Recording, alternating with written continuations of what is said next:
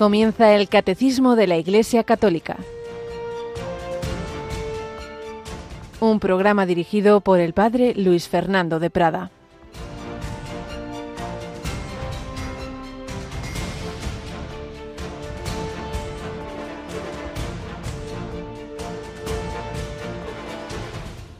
Subió Jesús a la barca y sus discípulos lo siguieron. En esto se produjo una tempestad tan fuerte que la barca desaparecía entre las olas. Él dormía. Se acercaron y lo despertaron gritándole, Señor, sálvanos, que perecemos. Alabado San Jesús, María y José, muy buenos días en este martes 4 de julio de 2023. Estamos ya en este mes tan veraniego, en este mes de julio. Y bueno, pues el Evangelio de hoy, eh, de San Mateo capítulo 8, nos dice que los discípulos siguieron a Jesús, siempre lo iban siguiendo, y concretamente cuando se subía a la barca. Lo que no se esperaban es que subido a la barca se iba a levantar una tempestad muy fuerte de esas que, vamos, que se morían del susto. La barca desaparecía entre las olas y mira tú por donde estaba tan cansado el Señor que estaba durmiendo, no se despertaba ni con ese lío, con ese tormentón que había. Qué verdad que el Hijo de Dios hizo hombre, no era apariencia. A veces tenemos unas ideas como si, bueno, no, como era Dios, ojo, era Dios y era hombre, tan verdadero hombre que tenía hambre, ese sueño y tristeza en Gesemaní, etcétera, etcétera. Él dormía. Se acercaron y lo despertaron gritándole, Señor, sálvanos que perecemos.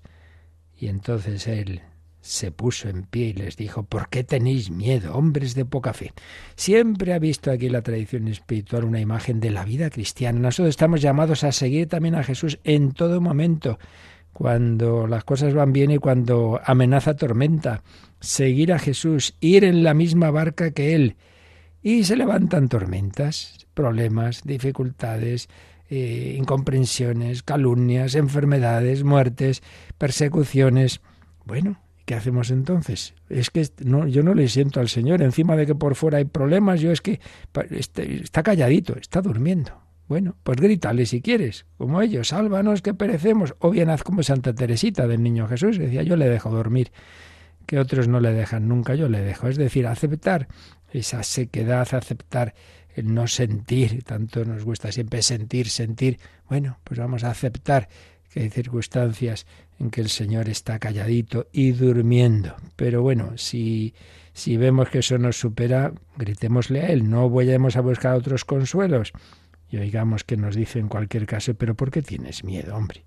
Hombre, mujer de poca fe. Se puso en pie, increpó a los vientos y al mar y vino gran una gran calma. Y claro, los apóstoles que aún estaban conociéndole poco a poco, aún no tenían la fe en su verdadera divinidad, decían, ¿quién es este que hasta el viento y el mar le obedecen? Jesús fue revelando progresivamente y además así, con gestos y, y no de una manera ya directa y clara, sino pues a veces haciendo preguntas y haciéndoles cuestionarse, bueno, pues lo que estáis viendo, pues si soy capaz de hacer esto, ¿quién seré, no? ¿Quién dicen los hombres que es el Hijo del Hombre? Pues tú y yo, querido hermano, también en las tormentas de la vida, recordemos, lo importante es ir en la misma barca que Jesús, y ya que puedan venir todas las tormentas del mundo, que Él va conmigo, pues conmigo vamos muy bien, contigo Jesús, al fin del mundo. Bueno, Yolanda, buenos días. Dispuestos a ir al fin del mundo en, barca o en un cochecito pequeñito o en lo que sea, ¿verdad? Si alguien lleva la barca, bien. Eso, eso. a ti tú has subido así a barcas de esas pequeñas en el mar, seguro que sí. Eh, poca, pocas veces. Te gusta más la montaña, ¿verdad? Sí, sí, mucho soy más, mucho más. Soy más de montaña, sí. bueno, queridos oyentes, pues precisamente vamos a subirnos a la barca contemplativa de Jesús este, este jueves porque es víspera de primer viernes viernes, ¿verdad, Yolanda? Pues sí, vamos a tener esa hora santa el jueves a las 11 de la noche, las 10 en Canarias. Y le recordamos a todos los oyentes que todas esas peticiones que quieren que pongamos mm. bajo el altar, pues que tienen pues hasta mañana como límite y que el, el, correo, el email al que lo pueden enviar es horasanta@radiomaria.es. Repito el email, horasanta@radiomaria.es. También tienen si no el teléfono 91 822 8010. Obviamente el Señor, aunque no las mandéis, pues bueno, lo, lo sabe y si estáis unidos en oración esa noche, ahí en vuestro corazón las ponéis. Pero bueno, que el que le da devoción, el que estén escritas al pie del altar, como ha dicho Yolanda, no esperéis como hacen muchos siempre al jueves. Ya el jueves ya tenemos que tener todo esto preparado, que son muchas cosas y pocos los que estamos, como a ser posible hoy mismo y como muy tarde, mañana esas peticiones. Pero también tenemos otro acontecimiento eclesial de subirse a la barca con Jesús en la diócesis en la que estamos, ¿verdad? Pues sí, estamos de fiesta porque el sábado va a tener lugar la toma de posesión de Monseñor José Cobo Cano como arzobispo de Madrid. Y será el sábado a las 11 de la mañana, las 10 en Canarias. Así es, pues ahí tenemos el jueves directamente con Jesús, adoración eucarística, y el sábado ese Jesús que nos va pastoreando a través de su iglesia en esa toma de posesión en la catedral de Santa María la Real de la Almudena.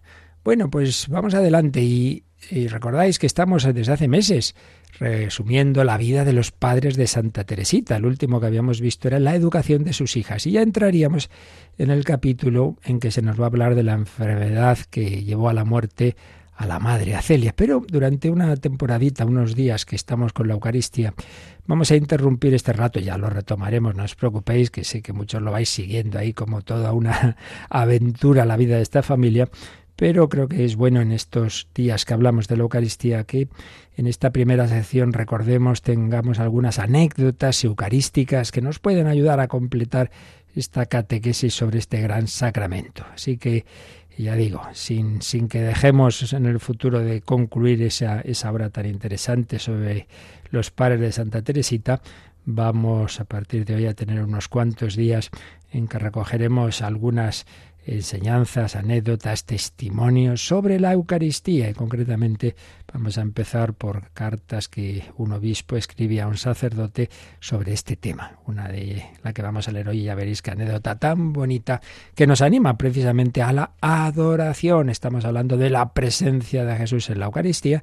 Pues vayamos, vayamos a esa adoración al Señor. Hagamos nuestras horas santas y ojalá tengáis la posibilidad de de, tener incluso un turno en una adoración perpetua. Bueno, eso cada uno según sus posibilidades, pero siempre agradeciendo al Señor que se ha quedado con nosotros en la Eucaristía, ni más ni menos.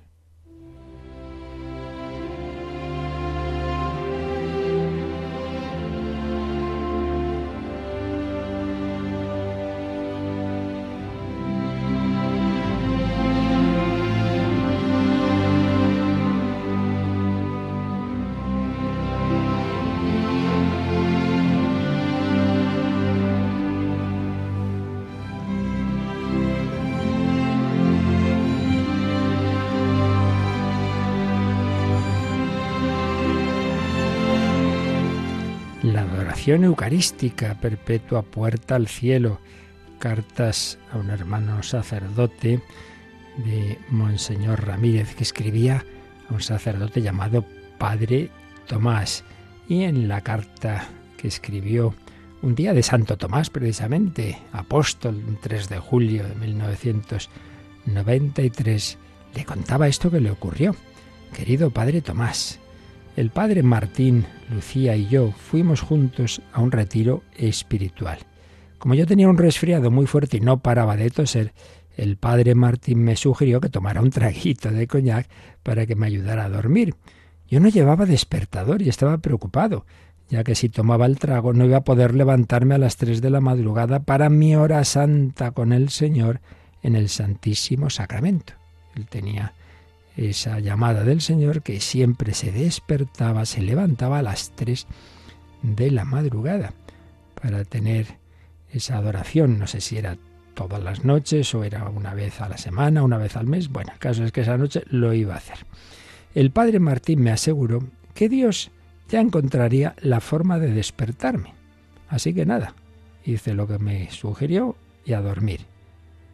Y de repente, ¡bum, bum, bum!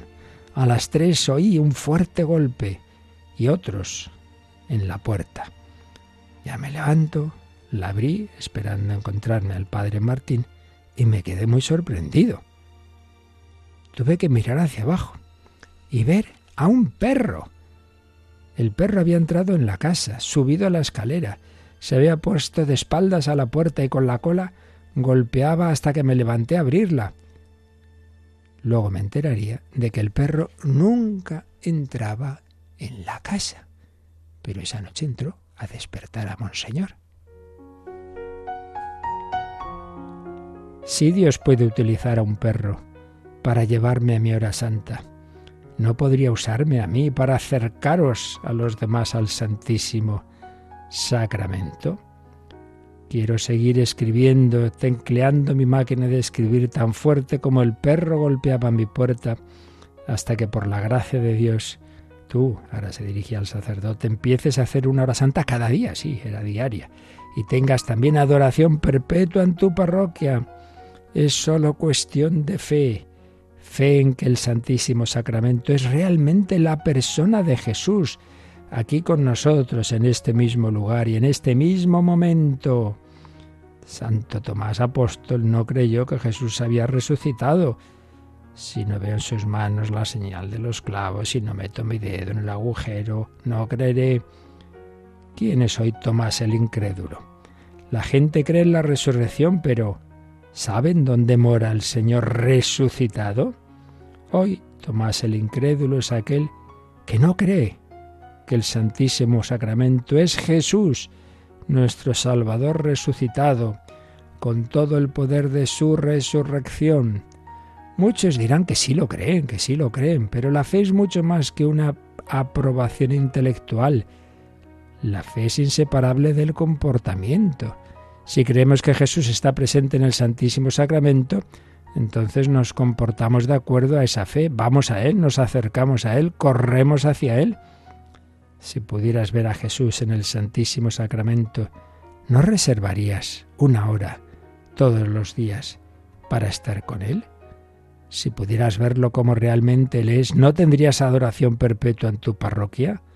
Sería imposible detenerlo porque el mundo entero vendría día y noche a verlo y a estar con él. Imagínate lo que sucedería si Jesús se hiciera visible en el Santísimo Sacramento. Todo el mundo querría ir a tu parroquia. ¿Y no le diría Jesús a cada uno lo que le dijo a Tomás? Porque me has visto, has creído, dichosos los que no han visto y han creído. Jesús se aparece a Tomás para que pueda creer que ha resucitado. La maravilla más grande de su amor es que Él no se te aparezca a ti, sino que te espera en el Santísimo Sacramento. Él quiere que vayas a Él por la fe, para que, para que por toda la eternidad te pueda llamar dichoso. Dichosos los que crean sin haber visto. Sí, Jesús ahora tiene unas llagas que ya no son horribles, son la belleza del paraíso, brillan más que el sol son fuente de gracia. Jesús quiere darte la plenitud de estas gracias por venir a Él por la fe. Por eso es mucho mejor que Él no te muestre sus llagas visibles como a Santo Tomás Apóstol, porque Él quiere derramar sobre ti las gracias invisibles de estas llagas, con todo el mérito, toda la gloria, la belleza y el amor salvífico que emanan de ellas con cada hora santa que hagas, con cada adoración que hagas, estás diciendo a Jesús, Señor mío y Dios mío. Y cada vez Él te dirá, Dichoso eres, porque no has visto y has creído.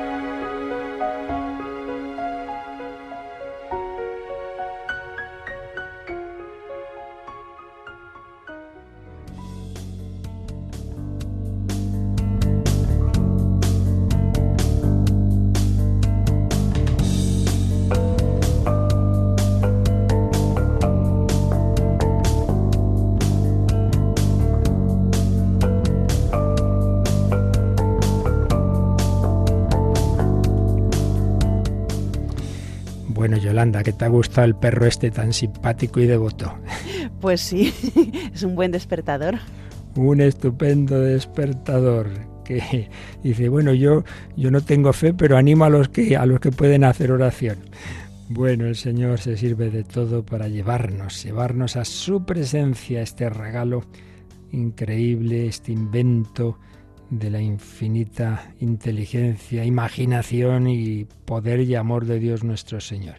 Pues seguimos hablando de esa presencia eucarística, lo específico de esta presencia, después de haber hablado de otros modos de presencia, estamos viendo que lo específico de la presencia eucarística es que es una presencia sustancial y vamos poco a poco entrando un poquito, siempre en el misterio, pero entrando en lo que esto significa, esa expresión a la que llegaremos, pero que ya citábamos en el número 1374 del Concilio de Trento, donde dice que en el Santísimo Sacramento de la Eucaristía están contenidos verdadera, real y substancialmente el cuerpo y la sangre, el alma y la divinidad de nuestro Señor Jesucristo y por tanto Cristo entero. Cristo entero. Una presencia, decía Pablo VI en Mysterium Fidei, que se denomina real no a título exclusivo, como si las otras formas de presencia no fueran reales, sino por excelencia, por antonomasia, porque es sustancial, y por ella Cristo, Dios y hombre, se hace presente total e íntegramente. Entonces, estábamos viendo cómo eso, evidentemente, no es un invento que aparece en la historia de la Iglesia en no sé qué siglo, sino que eso está, en primer lugar, claro, en los textos del Nuevo Testamento, estaba ya un poco profetizado en el Antiguo Testamento, pero sobre todo lo hemos visto, la Eucaristía prometida en el capítulo 6 de San Juan, la Eucaristía instituida por Jesús en la última cena, esto es mi cuerpo, esto es mi sangre, y la Eucaristía celebrada ya por los primeros cristianos, que ya aparece en, el propio Nuevo Testamento, en, en concreto, de una manera muy clara, en la primera carta de San Pablo a los Corintios, pero ya habíamos empezado a ver también como en todos los textos que tenemos desde el principio de la historia de la Iglesia, con unas palabras u otras, aparece esa fe. Y lo veíamos en el número 1375 con sus marginales que leímos, pero vamos a releerlo. Y en torno a este número, pues vamos a hacer una síntesis. Hombre, no podemos tocar, tocar todo porque serían pues horas y horas de, de ir viendo los textos de en 20 siglos, claro, pero bueno, lo más eh, esencial que nos ayude a ver pues cómo en este sacramento, como en todas las demás verdades de la fe, hay una evolución homogénea del dogma católico. No es que aparece de repente una idea, si aparece algo radicalmente nuevo en, al cabo de los siglos es que eso no es revelación de Dios, porque lo que Dios tenía que decirnos está dicho al principio. Otra cosa es que hay cosas que, bueno, que el Señor en su pedagogía nos va mostrando poco a poco, nos va haciendo caer en la cuenta poco a poco. El Espíritu Santo va guiando nuestra fe, nuestra devoción, insistiendo más o menos eh, según las épocas en aspectos que estaban al principio, pero como que no estaban tan presentes, eso sí, pero nunca como una cosa que de repente aparece. No, siempre todo tiene su germen en la revelación, pero ojo, no nos olvidemos que la revelación no está solo, como muchas veces me doy cuenta que hay muchos católicos que siguen con esta idea que no es católica, de que la revelación está solo en la Biblia. No, señor, eso es luterano, la Biblia y la tradición. De hecho, la tradición empieza antes que el Nuevo Testamento, porque ya desde el primer momento de Pentecostés ya los apóstoles empiezan a predicar y a celebrar. Empieza la iglesia a existir y ya existe esa tradición.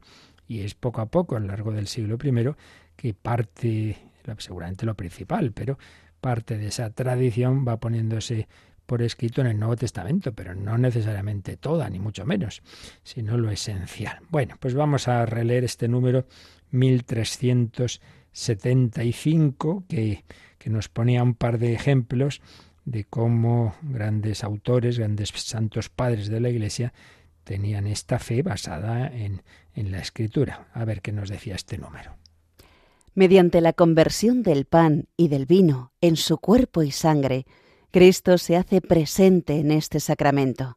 Los padres de la Iglesia afirmaron con fuerza la fe de la Iglesia en la eficacia de la palabra de Cristo y de la acción del Espíritu Santo para obrar esta conversión. Así, San Juan Crisóstomo declara que no es el hombre quien hace que las cosas ofrecidas se conviertan en cuerpo y sangre de Cristo, sino Cristo mismo, que fue crucificado por nosotros. El sacerdote, figura de Cristo, pronuncia estas palabras, pero su eficacia y su gracia provienen de Dios. Esto es mi cuerpo, dice. Esta palabra transforma las cosas ofrecidas. Y San Ambrosio dice respecto a esta conversión, estemos bien persuadidos de que esto no es lo que la naturaleza ha producido, sino lo que la bendición ha consagrado, y de que la fuerza de la bendición supera la de la naturaleza, porque por la bendición la naturaleza misma resulta cambiada. La palabra de Cristo, que pudo hacer de la nada lo que no existía, ¿no podría cambiar las cosas existentes en lo que no eran todavía? Porque no es menos dar a las cosas su naturaleza primera que cambiársela. Así argumentaba con toda razón San Ambrosio. Ay, no, no, ¿cómo puede ser esto? Pero vamos a ver, vamos a ver, ¿qué es más difícil? ¿Cambiar la sustancia de las cosas o hacer que donde no había nada existan? Pues esto es lo que ha hecho Dios con la creación.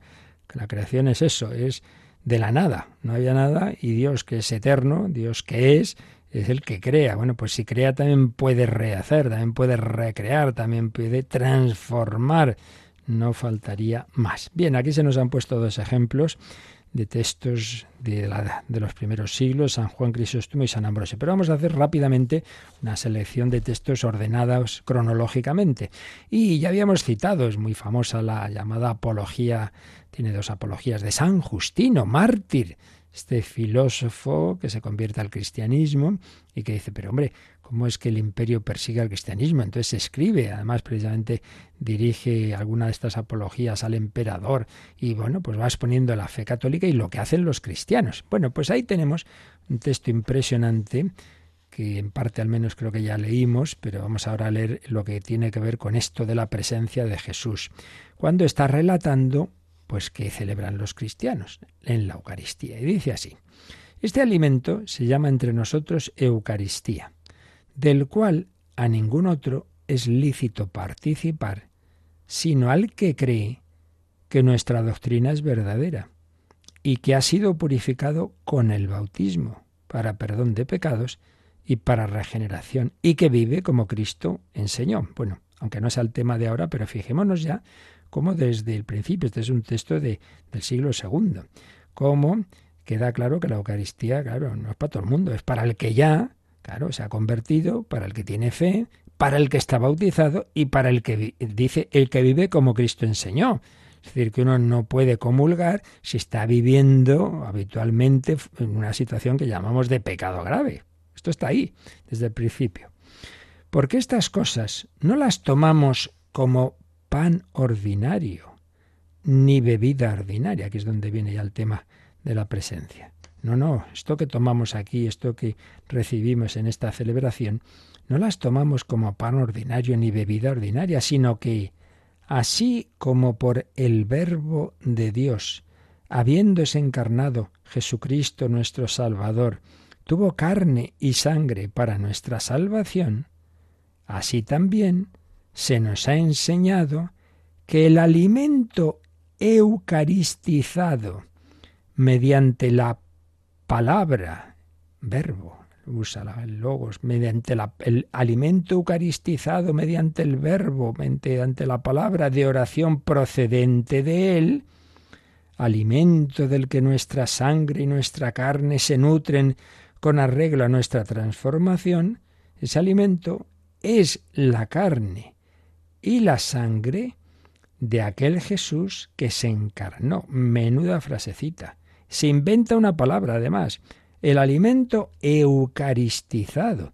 ¿Y, qué es eso? ¿Quién ha eucaristizado ese alimento? Mediante la palabra de oración procedente de él, procedente de Jesús. Y en un inciso dice que ese alimento, de ese alimento, nuestra sangre y nuestra carne se nutren.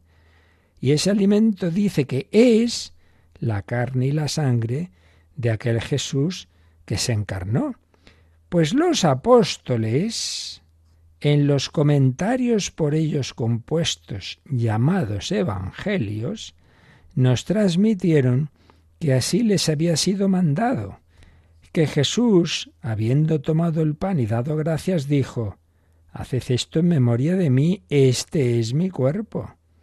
Y que, habiendo tomado del mismo modo el cáliz y dado gracias, dijo, Esta es mi sangre. Y que solamente hizo participantes a ellos, a los apóstoles. Bueno, no está mal, ¿eh? Esto no es del concilio de Trento, esto es de San Justino, mártir. Como veis, desde el primer momento, esa fe en que lo que Jesús dijo en la última cena se ha transmitido, lo hacen los sucesores de los apóstoles, y en esas celebraciones se recibe pan y vino eucaristizados. Ya no es pan ordinario, no es bebida ordinaria, ya no son pan material ni vino material. San Justino, San Cirilo de Jerusalén, no los tengas por mero pan y mero vino, porque son cuerpo y sangre de Cristo, según la aseveración del Señor. Por tanto, está claro desde el primer momento que lo que era pan y vino ya no es pan y vino, son cuerpo y sangre del Señor. Existe, por tanto, un momento en el que lo que era pan deja de serlo. San Justino nos ha dicho que eso viene, eso ocurre por porque el alimento es eucaristizado mediante la palabra de oración procedente de Cristo. Esta misma idea está también en Orígenes. Ahí ya nos vamos a la escuela alejandrina. Habla de una oración en virtud de la cual lo que eran dones de pan y vino se hacen cuerpo y sangre del Señor. Escribe así los dones recibidos, hechos por la oración, un cierto cuerpo santo y santificador de los que se sirven del con sano propósito. Bueno, para que no haya duda, según San Justino, ya hemos oído que ese cuerpo y sangre es el cuerpo y sangre de aquel Jesús que se encarnó. Pero un contemporáneo suyo, otro obispo mártir, eh, bueno, San Justino no era obispo, pero sí era mártir, pues San Ireneo, San Ireneo dice, este pan es el cuerpo del Señor pues no, no, simbolismo, aquí esto representa, no, no, sentido simbólico, no, no, realismo. Y de hecho, hay muy curioso que Tertuliano, Tertuliano se opuso a Marción, Marción era doceta, es decir, según él, Jesús sí era Dios, pero tenía un cuerpo aparente, no real, no real. Y es curiosa el, el argumento que usa Tertuliano, para decir que Jesús tenía un cuerpo real, argumenta justamente desde la Eucaristía. Dice, no, no, no, no. ¿Cómo va a ser aparente el cuerpo de Jesús? Si nosotros lo comemos y es real, si es real el que comemos en la Eucaristía, pues también sería real el que tuvo en su vida. Es, es curioso porque en vez de argumentar desde, bueno, como el cuerpo de Jesús en su vida fue real, lo es el de la Eucaristía, parte de que no hay ninguna duda de que el cuerpo eucarístico es un cuerpo real. Nos vamos a dos autores muy importantes del siglo IV. Vamos avanzando, San Atanasio y San Gregorio de Nisa. Y estos, pues, juntan las, las, ideas que han ido apareciendo, digamos, separadas en los autores anteriores, pues aparecen todas, todas unidas, dice San Atanasio. Eh, hablando de los que están ahí en, la Eucaristía, llevan los panes y el cáliz con el vino y lo colocan sobre la mesa. Primero pan y vino. Bueno, y mientras no terminen las preces e invocaciones, es pan solamente y cáliz. Al principio era solo eso. Pero hay unas preces. Una vez terminadas las grandes y admirables preces, pues lo que nosotros llamamos la plegaria eucarística, entonces el pan se hace cuerpo y el cáliz sangre de nuestro Señor Jesucristo. Por tanto, al principio era pan, luego hay unas oraciones y entonces al final ya es cuerpo y sangre del Señor. Y San Gregorio de Nisa lo mismo. El pan al principio es ordinario, pero una vez que el misterio lo consagra, se dice y se hace cuerpo de Cristo. Por tanto, una fe clara, una fe y una práctica, porque también nos encontramos las indicaciones litúrgicas, eh, de, las prescripciones de, de, oye, hay que tener mucho cuidado, que, que aquí tenemos el cuerpo del Señor. Por ejemplo, San Cirilo de Jerusalén, en la catequesis mistagógica quinta, invita a que los que han comulgado, dice, recibiendo la comunión en la mano, no se tengan los dedos separados, sino que hay que dar forma de trono a la mano izquierda, juntar bien los deditos, dar forma de trono a la mano izquierda para recibir allí el cuerpo del Señor, tener cuidado de no perder ni una sola partícula, igual que se pone cuidado en no perder ni una sola limadura de oro. Aquí con más razón, pues este cuerpo es más precioso que el oro y las piedras preciosas. ¿Ves? Dice, hombre, si uno tiene cuidado de que no se le caiga ningún trocito de, del oro, que tenga cuidado al recibir la comunión, pues recibirla con la mano bien cerradita y con mucho cuidado para no perder ninguna partícula de, pues, de lo que es el cuerpo del Señor. También se dice que al recibir el, al comulgar el, el cáliz, dice que hay que hacer una inclinación, recibir el cáliz en una postura inclinada en actitud de adoración. Y, añade una cosa muy, muy bonita. Dice, bueno, uno ya ha recibido el cáliz, ya, ya ha tragado esa sangre de Cristo, pero aún húmedos los labios, invita a tocar con las manos los labios, ya no quedan ahí las gotas, entendámoslo, pero están húmedos, entonces dice, santificador con, con, con esos dedos que han tocado esos labios que acaban recibir, de recibir la sangre de Jesús, pues tocar los ojos, la frente y los demás sentidos. O sea, ¿qué, qué sentido realista es lo que aquí queremos fijarnos en ello? Así pues, algunos de esos textos de los primeros siglos, donde vemos que no hay ninguna duda de que lo que ocurre es que lo que era pan y vino, a través de las oraciones que vienen de las palabras de Jesús, han sido convertidos realmente. No es un simbolismo en el cuerpo y la sangre del Señor. Él está aquí. Él está aquí es el verdadero cuerpo. Ave verum, sí, ave cuerpo, el cuerpo que nació de María Santísima. Vamos a darle gracias al Señor.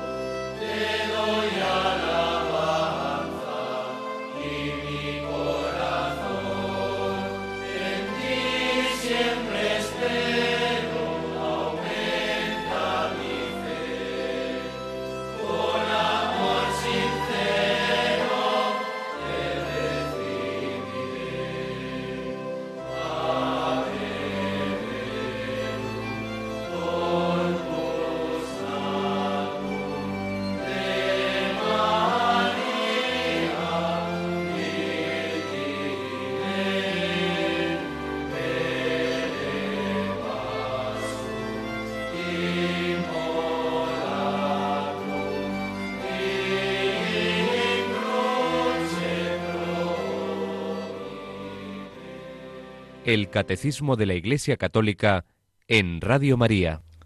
Sí, es el verdadero cuerpo nacido de María Virgen, crucificado. Pero ojo, ojo, hay que conjugar, siempre la, la teología exige un equilibrio nada fácil, en que hay que mantener a la vez dos extremos que a veces a nuestra mente le cuesta unirlos. Pues decimos, Jesús es Dios, sí, Jesús es hombre, sí, Jesús es Dios y hombre. ¿Son dos personas? No, es una sola persona.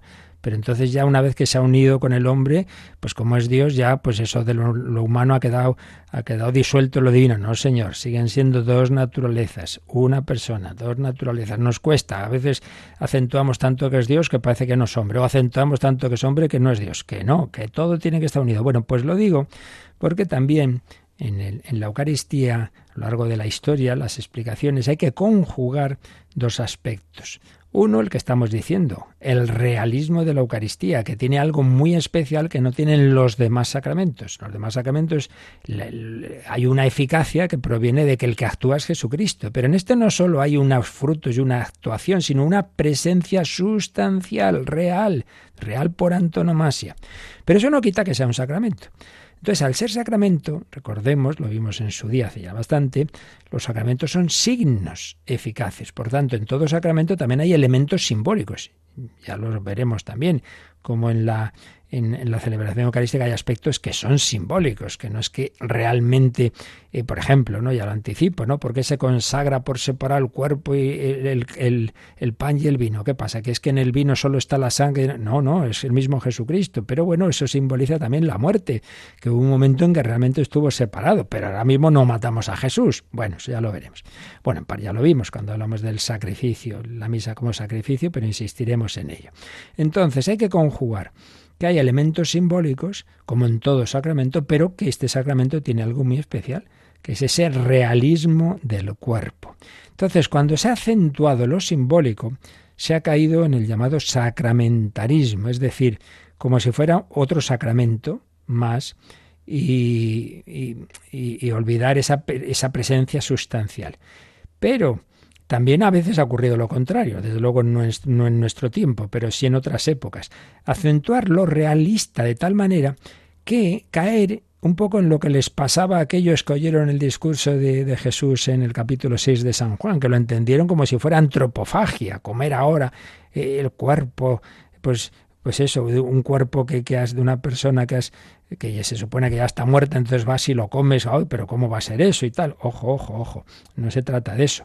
Es un cuerpo glorioso, resucitado, que está en unas circunstancias distintas a las que se dan en, en esta vida.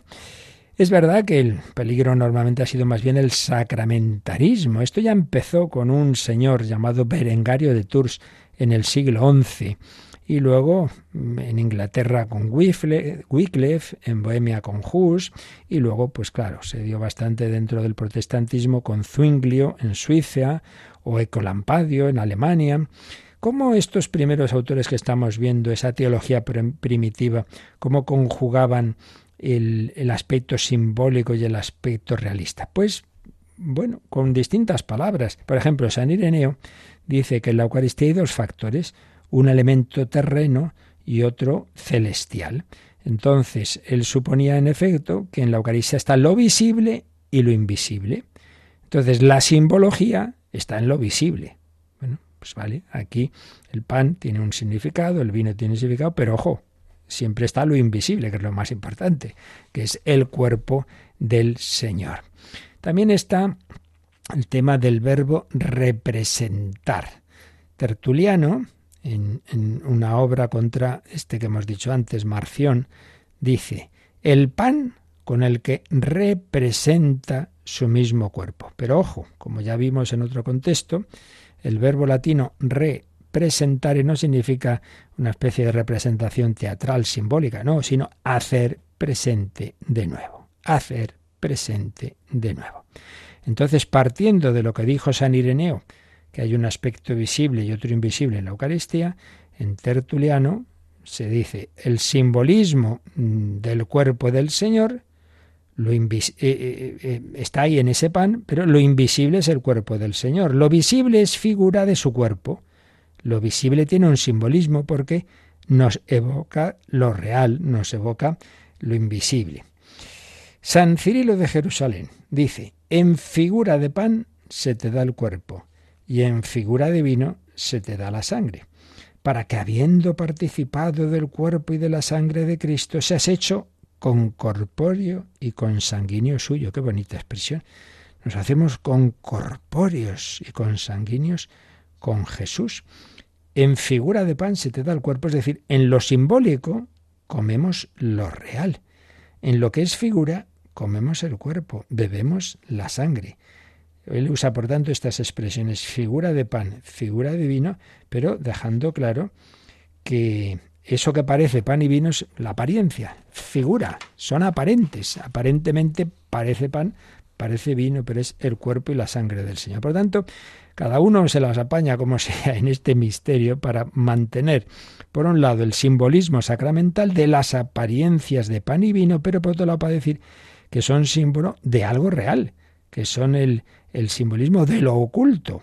Hay un realismo eucarístico. Había ese equilibrio entre lo simbólico y lo real, pero por una serie de circunstancias ese equilibrio se fue perdiendo. En, en, en Oriente, con el patriarca de Constantinopla, Eutiquio, pues ahí se, se, eh, él parece que reducía la presencia, o al menos hubo el miedo, por expresiones suyas, de que redujera la presencia de Cristo a simbolismo, entonces empezó a, procurar no hablar de simbolismo en la Eucaristía, y en Occidente hay dos autores, Pascasio Radberto y Ratramno, que seguramente lo que vienen a decir en el fondo es, ortodoxo, es la doctrina católica, pero las expresiones suyas pudieron causar y la causaron una, una, extraña impresión que desconcertó un poco. Uno acentúa el realismo, insiste en que comemos el mismo cuerpo que nació en Belén de María, el mismo cuerpo que estuvo en la cruz, el mismo cuerpo resucitado a la derecha del Padre. Todo esto es verdad. Pero lo decía de tal manera que evitaba todo lo que pudiera sonar a simbolismo. Y por el contrario, el otro, Ratramno, desarrollaba los aspectos simbólicos que son verdaderos pero él no negaba que sea el mismo cuerpo que nació en Belén, pero insiste en que está de otra manera, de manera sacramental. Y esto es verdad. O sea, es el mismo cuerpo, pero que está de otra forma distinta como estaba en la vida terrena. Claro, ahora es un cuerpo transfigurado, ahora es un cuerpo glorificado. Pues bien, estos dos extremos que, que en principio estos autores mantenían bien, pues ya llegó este que he dicho antes, Berengario de Tours en el siglo XI, y este sí que claramente ya cae en el simbolismo que hemos llamado sacramentarismo, porque ya dice que la Eucaristía es un sacramento como los demás. Como todo sacramento es un símbolo, es un símbolo de la gracia, pues la Eucaristía es símbolo del cuerpo y la sangre del Señor. Y entonces se hace presente la fuerza de Cristo. Cristo nos santifica, alimenta el alma, pero no ve que hay algo especial, distinto en la Eucaristía, que no está en los otros sacramentos. Entonces, a Berengario le parece que lo que había dicho ese Pascasio Radberto era algo así como canibalismo. Eso es lo que se ha llamado la teología eucarística cafarnaítica, porque en el discurso de Cafarnaún, aquellos judíos que hicieron esa mala interpretación que dijeron, pero bueno, pero bueno, ¿cómo puedes darnos a comer su carne, su sangre, como si fuera comer un cuerpo como, como está en esta vida? No, claro, es un cuerpo transformado, es un cuerpo glorificado, pero es un cuerpo, el cuerpo de Cristo, pero es verdad, transfigurado. Entonces, a este berengario le parece que hablar eh, como hablaban pues, los autores anteriores, en concreto eh, Pascasio y Radberto, era caer en esa interpretación material en que habían caído los, los judíos que escucharon el discurso, el discurso de Jesús. Y de hecho, eh, ante lo que dice mm, este Berengario, pues hubo una serie de, reuniones, de concilios particulares, y hubo un concilio particular, y por tanto no es un magisterio de, la Iglesia como tal, porque para eso tiene que ser universal, sino que fue, bueno, particular, un concilio romano que hubo en, en, en Letrán, a ver si en, en 1059. Y ahí le obligaron a, este berengario a aceptar un, un, texto en el que realmente se exageraba el aspecto realista. Dice el verdadero cuerpo, la verdadera sangre, sensiblemente, no ya sólo en sacramento, sino con toda verdad, este cuerpo y esta sangre son tocados por el sacerdote y rotos y triturados por los dientes de los fieles. Ojo, aquí ya se están diciendo cosas que no estaban en la tradición por, por no caer en el simbolismo, sino aceptar la presencia real, se dice algo que ya no es verdad, que nosotros al masticar el pan estamos triturando el cuerpo de Cristo. Y eso no está dicho en ningún sitio. Ya ahí no solo se defendía la presencia real, sino un tipo de presencia física y diríamos sensual, de hecho aparece en latín sensualiter, que se toca, se parte y se muerde, como si yo pudiera romper ahora el cuerpo de Cristo. Y claro, eso no.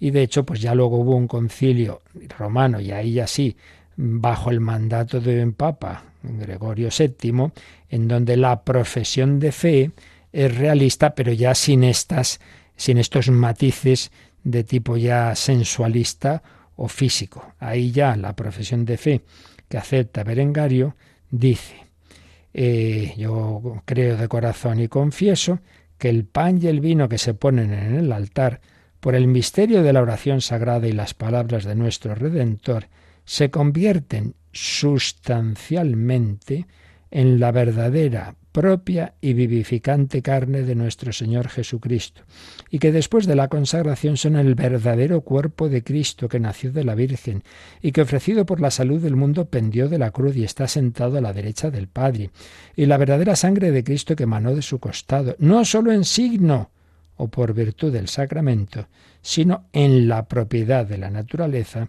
y la verdad de la sustancia. Por tanto, enseñaba claramente la identidad del cuerpo eucarístico de Cristo con su cuerpo histórico, pero presente en la Eucaristía no de una forma sensible, no como si eh, cayéramos en ese canibalismo de estar comiendo un cuerpo muerto. Ese es ese equilibrio que hay que mantener, ciertamente. Identidad del cuerpo la presencia de Cristo en la Eucaristía no solo es en símbolo, presencia simbólica, o en fuerza, presencia virtual, la fuerza de Cristo, sino con su sustancia. Por eso la Eucaristía no es como en los demás sacramentos. Ahí Cristo se hace presente en la Eucaristía en la realidad de su sustancia, lo cual no quita que también haya una presencia simbólica y virtual, pero no solo. Ahora, repito, eso no significa, como yo a veces he visto en algunas personas buenas, de fe sencilla, ay, ay, pobre Jesús, que lo estamos partiendo. No, no, no estamos partiendo el cuerpo de, Jesús cuando partimos la forma. No, no, porque es, es de otra forma, esto ya lo, lo, veremos, es ese cuerpo, ahora es un cuerpo glorioso. Entonces no, no está sujeto a, a, las mismas circunstancias que estaba el cuerpo histórico de Jesús en, en esta vida, que él quiso someterse a nuestras circunstancias. Bueno, el caso es que llegamos a ese momento, a ese, concilio de, de Letrán, que es de 1079, y por lo tanto estamos a finales del siglo XI, digamos, el primer milenio culmina con esa claridad de que hay una presencia real de Jesucristo, que ya se empieza a usar la palabra sustancial, como habéis visto, ha aparecido aquí, aparecido en este, en este texto, de momento no en sustantivo, sino se convierten sustancialmente, substantialiter en latín. Hay una presencia real de Cristo, no solo es simbólica, no solo es virtual, pero eso no significa eliminar los aspectos simbólicos y no significa caer en esa, esa concepción como si fuera el cuerpo en las circunstancias que estaba en esta vida. Por tanto, muy importante, una presencia real en la propiedad de la naturaleza, en la verdad de la sustancia. Todavía no aparece el sustantivo, el sustantivo presencia, pero se habla de que está sustancialiter. Y por tanto, eh, recordemos que ya mil años antes, en, el texto, los textos primeros que hemos visto, se hablaba, se hablaba de que ahí realmente eh, es el verbo ser, la Eucaristía es el cuerpo y la sangre del Señor. No se usa apenas el sustantivo presencia, pero sí el verbo ser. Y también eh, en el concilio cuarto de Letrán, concilio cuarto de Letrán, se, se va a usar la, eh, otra fórmula que es se contiene, se contiene el cuerpo y la sangre de Cristo, se contienen bajo las apariencias de pan y de vino. Y ahí en ese concilio va a aparecer por primera vez en un documento del magisterio el verbo transustanciarse, transustanciarse. Tras las palabras del sacerdote, pues el cuerpo y la sangre de Cristo se contienen verdaderamente bajo las apariencias de pan y de vino. Si se contienen, es que están ahí. Estamos llegando ya a un momento fundamental, que va a ser la bula transiturus, con la cual el Papa Urbano IV instituyó la fiesta del Corpus Christi. Pero nos quedamos aquí. Bueno, fácilmente algunos ha podido perder porque estos son, ya decimos, de los temas en los que más claramente o más oscuramente, como queramos decirlo, vemos lo que es un misterio de fe tan grande, ¿no? El misterio de la Eucaristía. Pero lo esencial que hoy queríamos recordar es que con unas palabras u otras, la Iglesia siempre, desde el principio, ha tenido la certeza de que la Eucaristía no simplemente es que, bueno, aquí recibimos la acción de Cristo, como en, otros, en otras acciones sacramentales o como al leer la palabra de Dios, no solo eh, son los frutos de su acción, de su actuación, de su fuerza, no solo hay un simbolismo, no solo hay un recuerdo, no, no hay una presencia real, sin caer en, esa, en ese fisicismo, digámoslo así, en ese casi canibalismo en que habían caído aquellos judíos del discurso de Cafarnaún, sin caer en eso, porque es un cuerpo glorioso que no está sujeto a las propiedades físicas de este, de este mundo nuestro, pero es el cuerpo el mismo que Jesús, ciertamente, el mismo cuerpo. Lo que pasa es que eso del mismo cuerpo ya lo vimos en su día hablando de la resurrección, a veces lo entendemos de una manera material, pero es el cuerpo de Cristo realmente, sustancialmente presente. Y poco a poco se van perfilando las palabras para mm, para eso que siempre se ha creído, como hemos visto desde la primera descripción de la Eucaristía, tan antigua, que es la de San Justino. Bueno, seguiremos profundizando en esto, iremos viendo cómo sigue adelante esa precisión de palabras para exponer o para transmitir lo que siempre ha creído la Iglesia. Esto es mi cuerpo, esto es mi sangre. No solo lo simboliza, no solo es la fuerza del Señor. Pues damos gracias de nuevo y tenemos unos minutitos para meditar todo esto y también si tenéis alguna consulta. Participa en el programa con tus preguntas y dudas. Llama al 91005 9419. 91005 9419. Puedes escribir un mail a catecismo arroba o escribirnos un mensaje al teléfono de WhatsApp 668 594 383 668 594 383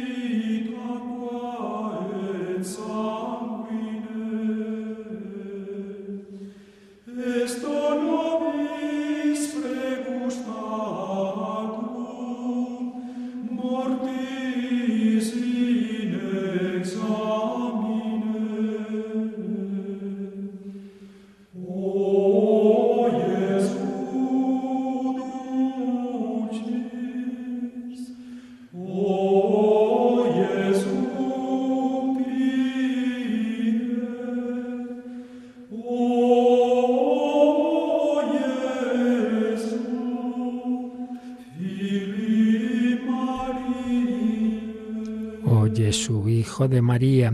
Teníamos pendiente una pregunta de un tema que, bueno, siempre sale. ¿eh? Yo, yo, al cabo de los años me he dado cuenta en todos los grupos y, contextos en que he estado que las grandes dudas de, o las grandes cosas que no entendemos casi siempre, casi siempre, casi siempre al final acaban en el tema de cómo se conjuga la providencia de Dios y el mal. la libertad humana y, el pecado, ¿no? Siempre. Vamos, en un 98% esas son las grandes cuestiones. Y en efecto, Cristina, desde Jerusalén, ni más ni menos, dice que, que su hijo le decía, vamos a ver, Dios lo sabe todo, sabe las decisiones que vamos a tomar.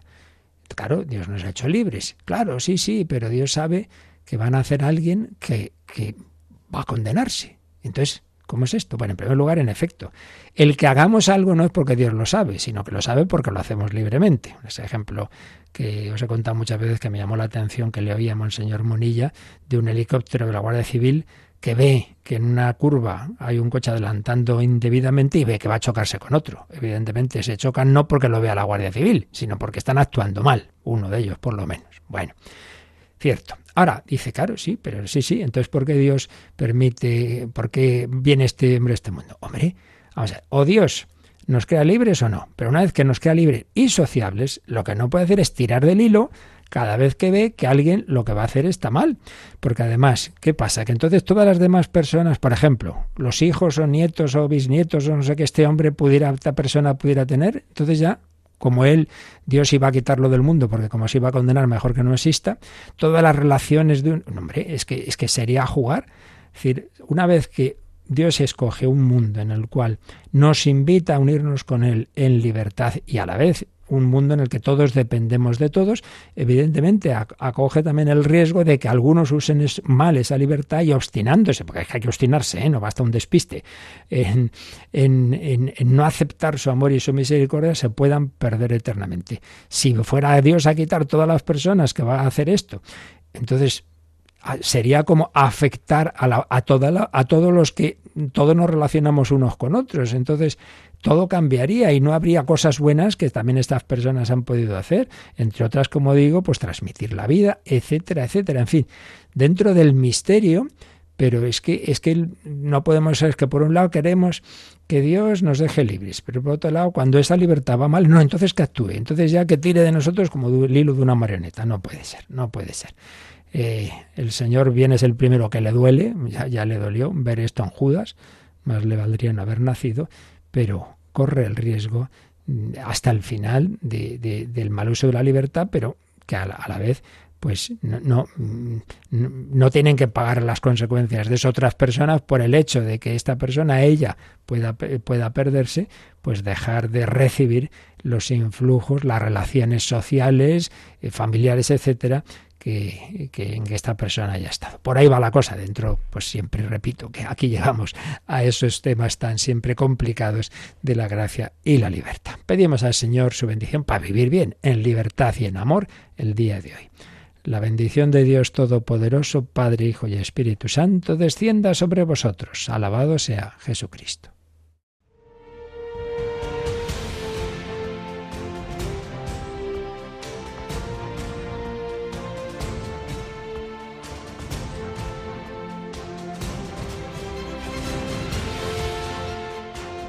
Han escuchado en Radio María el Catecismo de la Iglesia Católica, un programa dirigido por el Padre Luis Fernando de Prada.